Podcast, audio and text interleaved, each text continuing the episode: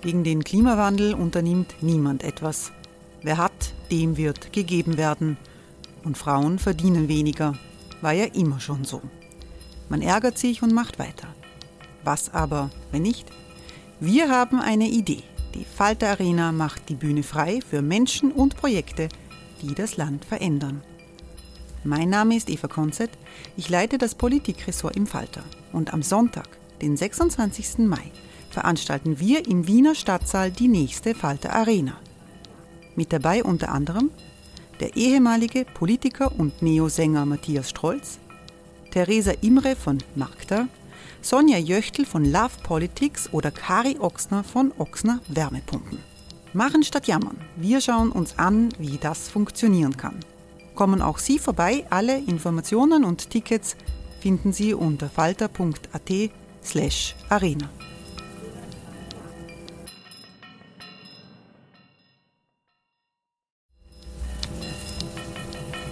slash arena. Falter-Podcasts werden durch Werbung unterstützt. Das hilft bei der Finanzierung unseres journalistischen Angebots. Hey, I'm Ryan Reynolds. At Mint Mobile, we like to do the opposite of what Big Wireless does. They charge you a lot, we charge you a little. So naturally, when they announced they'd be raising their prices due to inflation, we decided to deflate our prices due to not hating you. That's right. We're cutting the price of Mint Unlimited from $30 a month to just $15 a month. Give it a try at mintmobile.com slash switch. $45 upfront for three months plus taxes and fees. Promo for new customers for limited time. Unlimited more than 40 gigabytes per month. Slows. Full terms at mintmobile.com.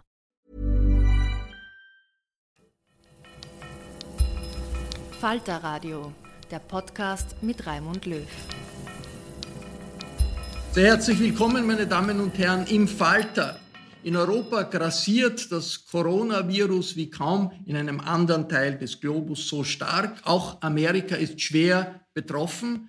Das ist eine merkwürdige, skurrile Parallelität äh, in der Pandemie diesseits und jenseits des Atlantiks. Politisch stellt sich Europa auf ein neues Amerika und einem alten Bekannten äh, ein. Joe Biden ist dabei, sein Team für äh, die Führung der wichtigsten Weltmacht äh, zusammenzustellen. Die Europäer sind wie andere Verbündeten ziemlich erleichtert, dass sich der Abgang von äh, Donald Trump aus dem Weißen Haus abzeichnet. Was das genau bedeutet äh, für Europa, darüber wollen wir heute sprechen. Diese Sendung kommt aus der Redaktion der Wiener Wochenzeitung. Falter im Lockdown-Modus zugeschaltet ist der Vizepräsident des Europäischen Parlaments und ÖVP-Europaabgeordneter Ottmar Karas. Guten Tag. Guten Tag. Äh, ebenfalls begrüße ich sehr herzlich den SPÖ-Delegationsleiter im Europaparlament, Andreas Schieder. Willkommen. Hallo.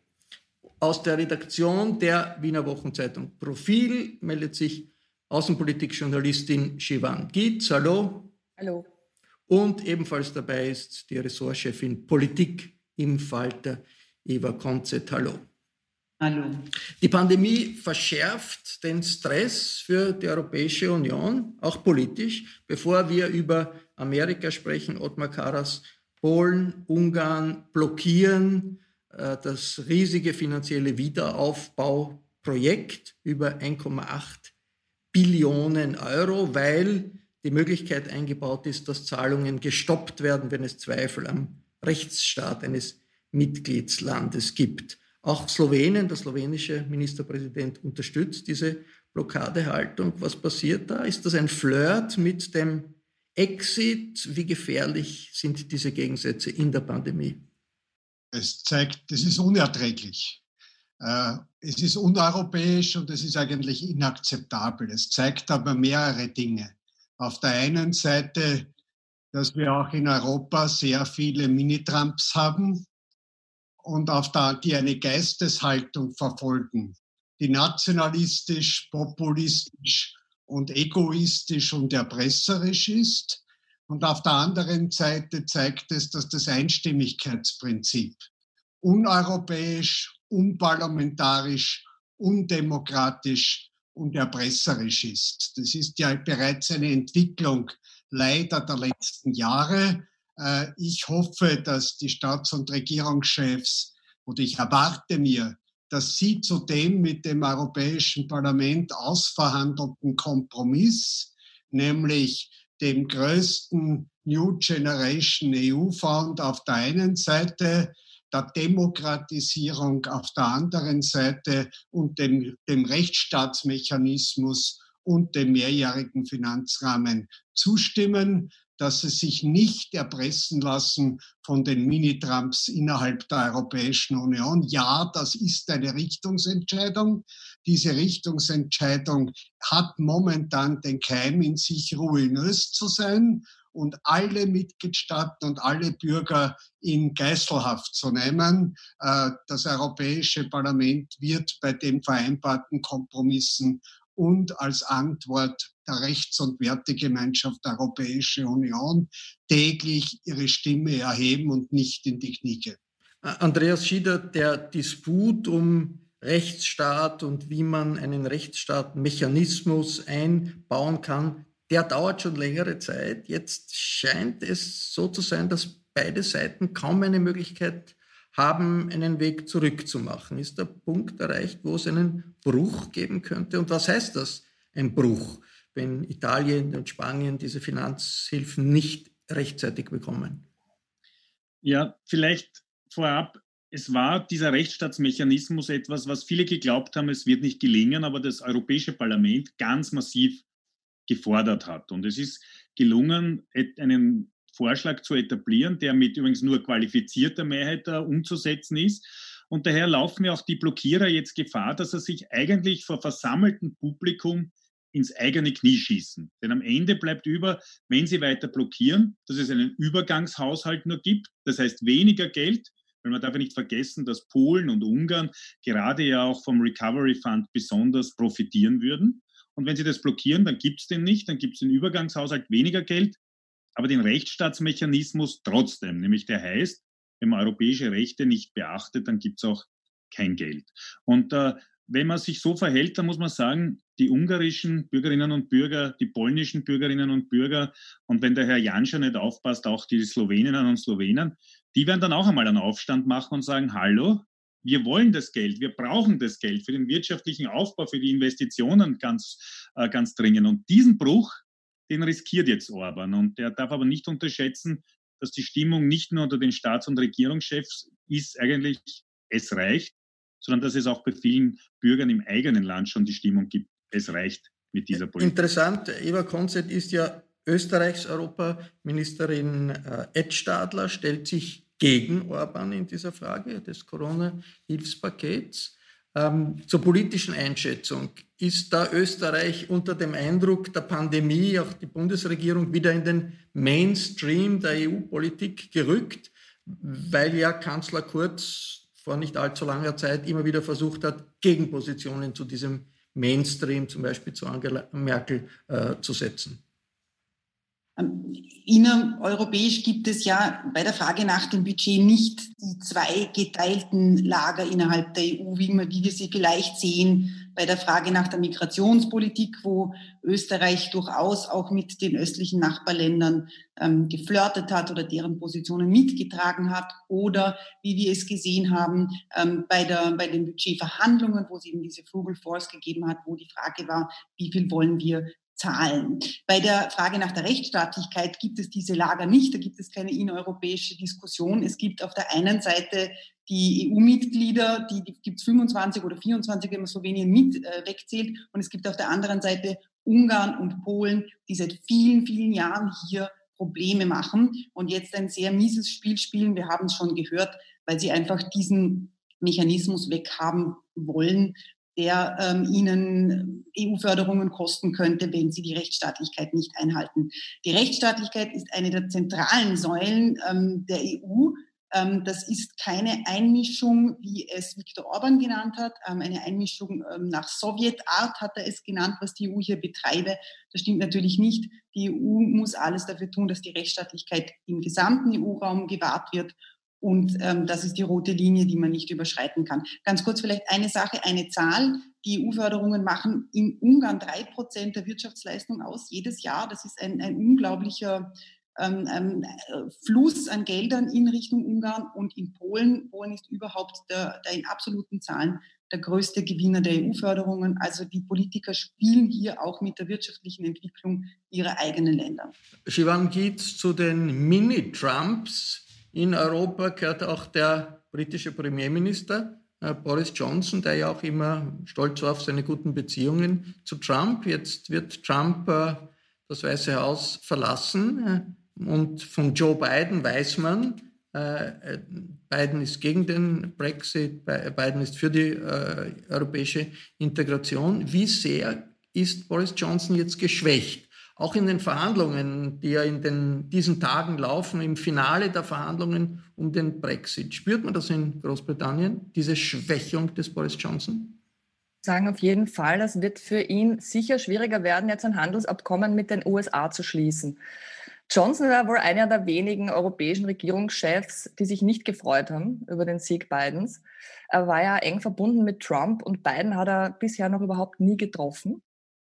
Ähm, London hat ja gehofft, mit einem Freihandelsabkommen mit den USA die Schäden des Brexit, und jetzt kommt noch die Corona-Krise dazu, irgendwie abfedern zu können. Nur kurz zur Erinnerung, der Brexit ist ja bereits vollzogen ähm, es ist aber bis zum Ende der Übergangsphase, Ende des Jahres, eigentlich alles, wie es war. Und erst Ende des Jahres werden dann die Änderungen spürbar. Jetzt hat Johnson ja gesagt, er will das Nordirland-Protokoll aus dem Brexit-Vertrag streichen. Das Nordirland-Protokoll sorgt für eine offene Grenze in Irland. Ähm, die US-Demokraten haben schon lange gesagt, dass der Schutz des Friedens auf der irischen Insel eine Voraussetzung ist für einen Deal. Ähm, zu beiden muss man sagen, dass er irische Wurzeln hat und alles andere als ein Brexit-Befürworter war im Gegensatz zu Trump. Ähm, Biden hat äh, auch kurz nach seinem, nachdem bekannt wurde, dass er, dass er siegreich herausgegangen ist aus den Wahlen, nicht nur mit Merkel und Macron telefoniert, sondern auch mit dem irischen Regierungschef Martin. Und das ist schon ein Signal dafür, dass die irische Frage auch bei den künftigen Beziehungen zu Großbritannien mitentscheiden wird. Und für beiden muss man sagen, äh, gute Beziehungen zur EU sind dabei mal wahrscheinlich wichtiger als zu Großbritannien. Ottmar Karas, Mini-Trumps in Europa, die gibt es äh, vor allem in der Europäischen Volkspartei. Die genannten Politiker, äh, der, der slowenische äh, Ministerpräsident, der ungarische Ministerpräsident, müssten eigentlich diese Mini-Trumps in Europa jetzt äh, sich nicht geschwächt fühlen, weil der Oberpopulist, äh, der Oberrechtspopulist und Nationalist, das ist natürlich der Donald Trump und der verschwindet aus dem Weißen Haus. Ist das, äh, wie ist das zu erklären? Die Mini-Trumps markieren äh, Positionen, geben sich stärker, aber der eigentliche Führer, der, der, der wichtigste Politik, rechtspopulistische äh, Politiker tritt ab. Ist die Auswirkung der amerikanischen Entwicklung auf Europa geringer, als man das hoffen könnte? Ich habe ganz bewusst den Begriff verwendet, Mini-Trumps, weil wir den politischen, die politische Auseinandersetzung mit dem, was man unter Trumpismus, Nationalismus, Egoismus, äh, Antimultilateralismus äh, verstehen kann, diese Auseinandersetzung muss bleiben. Wir dürfen nicht einfach glauben, dass wir jetzt wieder einen Freibrief haben.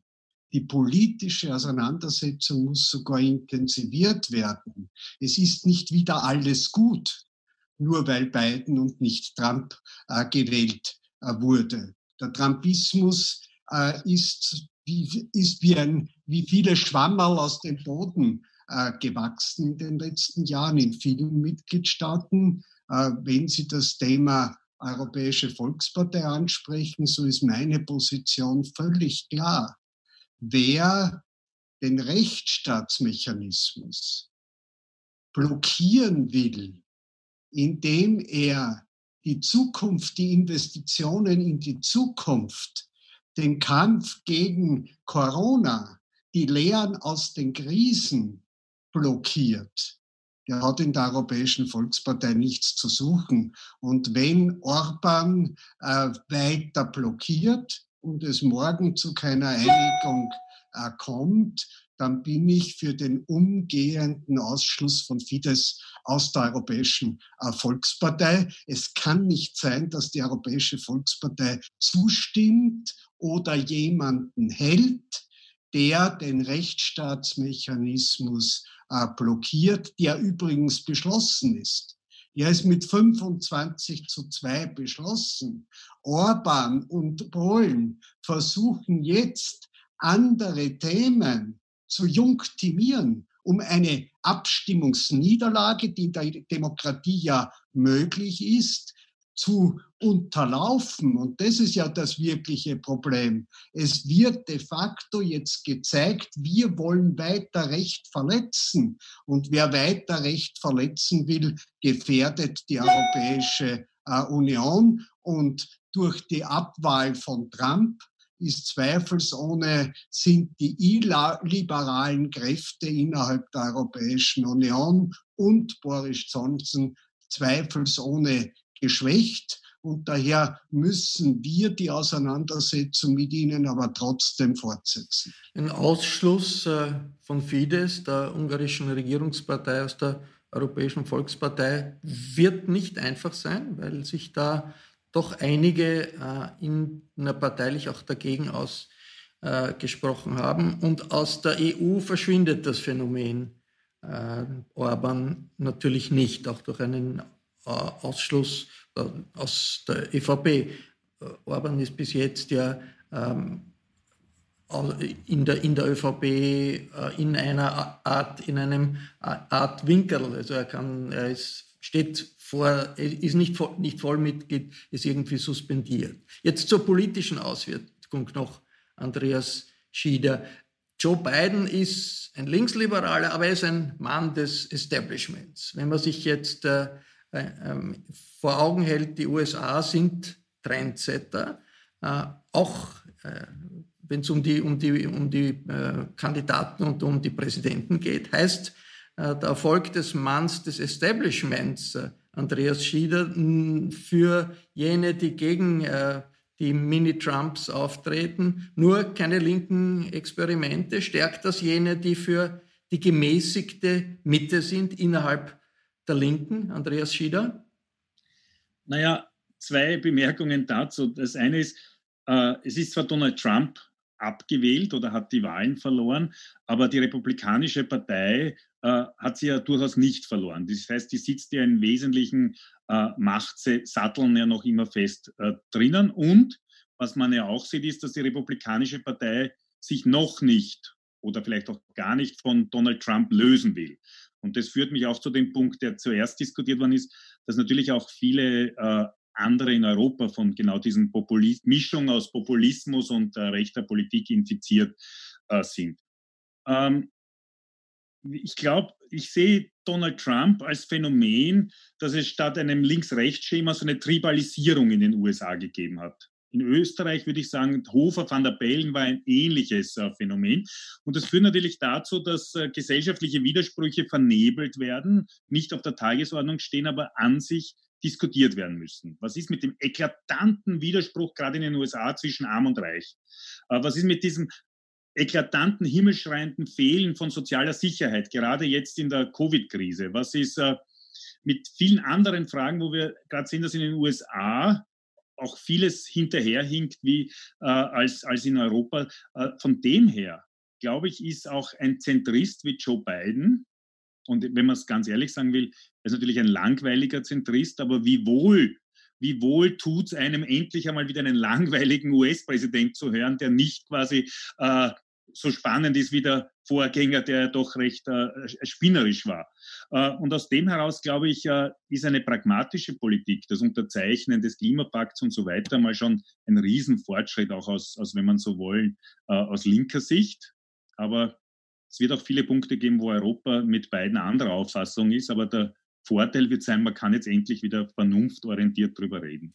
Äh, kommen wir zur geopolitischen Situation und den geopolitischen Konsequenzen. Äh, Shivan äh, geht besonders stark für eine Selbstständigkeit Europas, hat sich Frankreichs Präsident Macron immer gemacht. Also die Kategorie der strategischen Autonomie hat er erfunden, hat er in die Diskussion eingebracht in, in die Weltpolitik, in der Weltpolitik, auch in der europäischen Politik. Klingt gut, war aber bisher nicht wirklich erfolgreich. Wie ist das jetzt, wenn die Europäer wieder sehen, okay, es funktioniert möglicherweise wieder die transatlantische Beziehung wie früher. Wird diese Idee einer strategischen Autonomie Europas in der Weltpolitik, die Macron äh, vorschlägt, wird, wird die wieder in den Hintergrund treten? Ich finde, allein die Frage zeigt schon, wie wenig wir uns selbst noch äh, in der Welt zutrauen. Es stimmt, der Macron ist der Einzige, der noch Weltpolitik innerhalb der EU verkörpert und verspricht. Ähm, man muss aber auch sagen, Frankreich ist nun mal eine Militärmacht und hat noch immer ein Selbstverständnis als Grand Nation. Deutschland äh, ist da ein bisschen anders. Ne? Ähm, in, in den Augen Macrons steht Deutschland ja auch einer strategischen Autonomie im Weg. Ähm, Macron will ja vor allem, dass die EU militärisch unabhängig wird und fordert immer wieder eine gemeinsame Verteidigungspolitik. Jetzt hat aber zuletzt äh, Deutschlands Verteidigungsministerin Karen Bauer diese strategische Autonomie eine Illusion genannt. Und mit dem neuen US-Präsident Biden fürchtet Macron, dass Deutschland dann erst recht beim Ausbau der europäischen Verteidigungskapazitäten sparen will. Also da wird es für ihn nicht unbedingt einfacher. Many of us have those stubborn pounds that seem impossible to lose, no matter how good we eat or how hard we work out. My solution is PlushCare. PlushCare is a leading telehealth provider with doctors who are there for you day and night to partner with you in your weight loss journey. They can prescribe FDA-approved weight loss medications like Wagovi and Zepbound for those who qualify. Plus, they accept most insurance plans. To get started, visit plushcare.com slash weight loss. That's plushcare.com slash weight loss. Äh, Eva Konzett, Österreich ist in diesen Diskussionen natürlich nicht in vorderster Reihe als Kleinstaat und als Staat, der militärisch nicht wirklich Gewicht hat, auch sicherheitspolitisch nicht äh, Gewicht hat. Aber sieht man nicht auch in Österreich, also in, in, dass die Bedrohungen, die global sind, die größer sind als das, was ein Nationalstaat mit dem, was ein Nationalstaat handeln kann, letztlich nur durch eine Abgabe von Kompetenz an eine übergeordnete europäische Instanz möglich wäre? Oder, oder verharrt man da auch in der Sicherheitspolitik in, in Österreich nach wie vor im Kleinstaatler-Denken, äh, obwohl es Problem, globale Probleme doch, doch so, so zentral sind, Russland, die Türkei, also große globale äh, Auseinandersetzung, aber wir sind, wir bleiben Kleinstaatler, Kleinstaatler und, und kümmern uns nicht drum. Hält sich das, kann sich das halten in der österreichischen Diskussion? Bin mir nicht ganz sicher, ob in Österreich immer bei politischen Fragen ganz klar ist, dass die Kleinstaaterei keinen großen Sinn macht, wenn man einen so schönen großen Partner wie die ähm, EU hat. Ähm, verteidigungsmäßig spielen wir natürlich überhaupt gar keine Rolle und spielen auch, machen auch in der Diskussion nicht mit.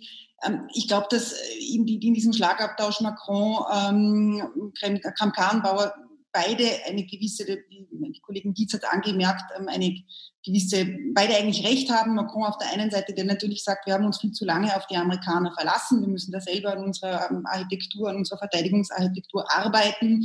Auf der anderen Seite AKK, die sagt, naja, von heute auf morgen werden wir nicht übernehmen können, ähm, was die USA jetzt die, all die vergangenen Jahrzehnte für uns gemacht haben. Fest steht, wir, wir leben in einer zusehends multipolaren Welt und ich glaube, wenn wir jetzt einmal die Verteidigung kurz beiseite lassen, dass das Brüssel sehr wohl erkannt hat, dass Brüssel sehr wohl selbstbewusster auftritt innerhalb der, der auch der internationalen Staatengemeinschaft, dass wir mit ähm, in Fragen wie dem Klimaschutz, mit dem Green Deal eine Lösung vorgelegt haben, die international für Aufsehen ähm, Aufsehen erregt hat, dass wir bei Fragen der Regulierung des Internets, der großen Plattformen ähm, Lösungen gefunden haben, die mittlerweile globaler Standard sind. Die EU-Datenschutzgrundverordnung, es ist ein alter Hut, ähm, ist mittlerweile eine Art Goldstandard für Datenschutz äh, für, die, für die ganze Welt. Ähm, die EU hat einen, einen großen Hebel, das ist weiterhin ähm, die, die, die Wirtschaftsmacht. Die EU ist der größte ähm, Wirtschaftsraum der Welt, der größte zusammenhängende Wirtschaftsraum, 500 Millionen kaufkräftige Konsumenten. Daran richtet sich die Welt aus. Und was wir nicht vergessen dürfen, mit der Möglichkeit jetzt auch innerhalb der EU, dass die äh, Steuern einzuheben, mit der Idee, dass Steuern eingehoben werden könnten auf Produkte, die zum Beispiel aus klimaschädlich hergestellt werden aus Drittstaaten. Also wenn es wenn es Steuern oder Zölle gibt auf Produkte, die gewisse Produktionsstandards nicht einhalten, da hat die EU einen unglaublichen Hebel und dass sie sich dessen bewusst ist, ist ein, ein Schritt in die absolut richtige Richtung. Diese, äh, dieser Disput zwischen dem französischen Staatspräsidenten Macron und der deutschen Verteidigungsministerin Kram-Karrenbauer ist ja ziemlich ungewöhnlich. Macron sagt, Kram-Karrenbauer liegt falsch, wenn sie strategische Autonomie von den USA für unmöglich ansieht. Und er ist ganz froh, dass ihm die deutsche Kanzlerin äh, Angela Merkel noch nie sowas gesagt hat. Äh, ein Disput zwischen dem äh, Präsidenten Frankreichs und der wichtigsten sicherheitspolitischen Person in Deutschland ist das, das ist doch etwas, was in der Franzö bei der französisch-deutschen Achse selten vorkommt. Ottmar Karas wo stehen Sie da? Team Macron oder Team Kramp-Karrenbauer? Ich stehe immer auf der Seite der Bürgerinnen und Bürger Europas und auf Seite einer starken Europäischen Union in der Welt. Ich glaube, beide Fragen, die Sie angeschnitten haben, zeigen, dass wir viel zu sehr in parteipolitischen und in national kulturellen Unterschieden denken. Wir sollten viel mehr daran denken, vor welchen Herausforderungen stehen wir innerhalb Europas und als Europäische Union in der Welt. Und da trete ich ganz massiv dafür ein. Darum habe ich auch die Frage der Einstimmigkeit angeschnitten.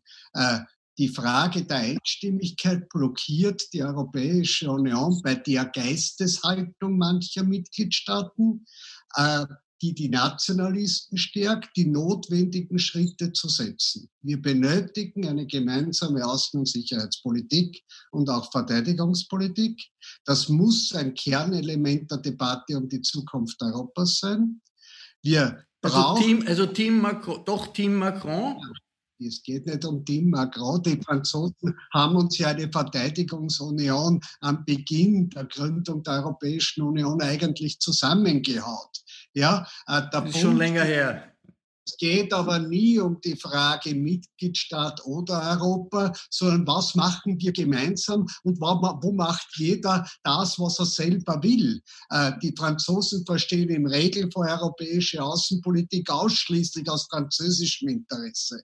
Das, was wir brauchen, ist eine gemeinsame Außen-, Sicherheits- und Verteidigungspolitik, daher Einstimmigkeit streichen. Das, was wir dringend brauchen, ist eine strategische Unabhängigkeit, um auch ein starker Partner einer nach Partnern suchenden Vereinigten Staaten von Amerika zu sein. Da ist, müssen, müssen auch wir begreifen, dass die Handelspolitik, die Energiepolitik, die Migrationspolitik auch ein Teil der Außen- und Sicherheitspolitik der, äh, der, Europäischen Union ist. Ja, das muss ein großes Integrationsprojekt Europas werden. Da werden wir viele Auseinandersetzungen haben. Hier muss die Einstimmigkeit fallen. Aber wenn wir auch die Chance, die der Multilateralismus durch, durch Biden hat, die Chance, die die UNO, die Welthandelsorganisation, soziale Standards, die WTO durch Biden wieder bekommen hat.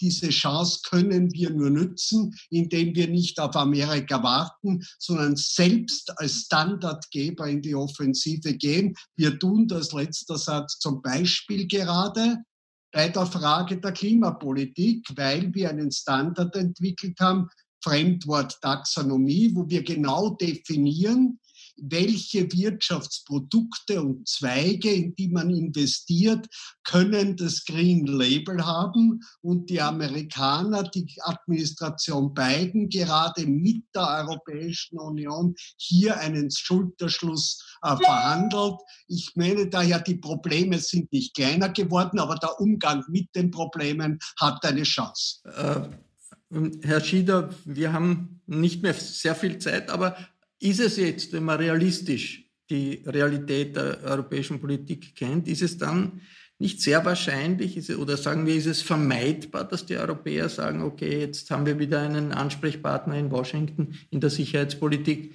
können wir jetzt wieder leiser treten und äh, die Verantwortlichkeit wieder nach Amerika abschieben? So einfach ist es ja nicht. Äh, und äh, so wie Sie die Frage gestellt haben, ist man Team äh, Macron oder Kram-Karrenbauer?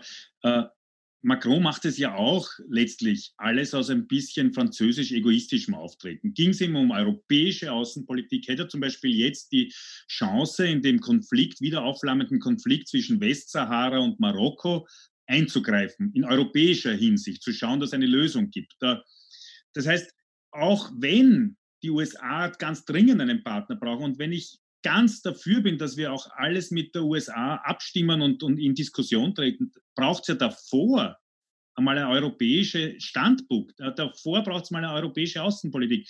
Und denken Sie nur dran, die Frau Konzert hat ja viele Punkte erwähnt, wo Europa eigentlich viel selbstbewusster sein könnte. Wir sind auch die Nation, wo man bei Demokratie und Menschenrechte schaut man auf Europa. Nur wir versemmeln es manchmal selbst. Ich sage nur das Beispiel vom Sommer. Es werden die Wahlen in Belarus gestohlen. Die Menschen gehen auf die Straße. Sie erwarten sich Unterstützung. Sie erwarten sich äh, äh, Sanktionen. Und die Europäische Union, die europäischen Außenminister, nicht das Europäische Parlament, sondern die europäischen Außenminister brauchen einen Monat, bis sie das endlich zusammenbringen. Blockiert durch Dieser, einen Mitgliedsstaat. Genau. Und daher weg, weg mit dieser Einstimmigkeit, weil dann können wir endlich einmal auch mehr sinnvolle Politik machen. Oder wenn Sie es noch klarer wollen, weg von den Mitgliedstaaten hin zum Europäischen Parlament. Vielen Dank. Sie hörten eine Ausgabe des Falter Talks, in der wir über aktuelle Fragen der Europapolitik und das kommende neue Amerika unter einem bekannten Politiker, dem früheren Vizepräsidenten von Obama, Joe Biden, gesprochen haben. Ich bedanke mich sehr herzlich bei allen Damen und Herren, die mit dabei waren, vor Mikrofonen und Laptops im Homeoffice. Ein weltoffenes Österreich in einem starken und multikulturellen Europa, das gehört zum Engagement des Falter dazu. Daher an dieser Stelle der Hinweis, ein Falter-Abonnement ist immer ein guter Weg am Laufenden zu sein. Ich darf mich verabschieden. Bis zur nächsten Folge.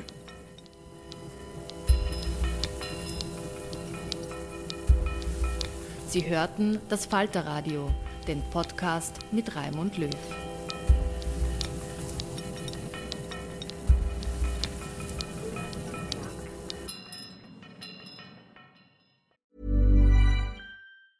Hi, I'm Daniel, founder of Pretty Litter. Did you know cats tend to hide symptoms of sickness and pain? I learned this the hard way after losing my cat, Gingy. So I created Pretty Litter, a health monitoring litter that helps detect early signs of illness by changing colors, saving you money and potentially your cat's life. Pretty Litter is veterinarian developed, and it's the easiest way to keep tabs on your fur baby's health right at home. Go to prettylitter.com and use code ACAST for 20% off your first order and a free cat toy. Terms and conditions apply. See site for details.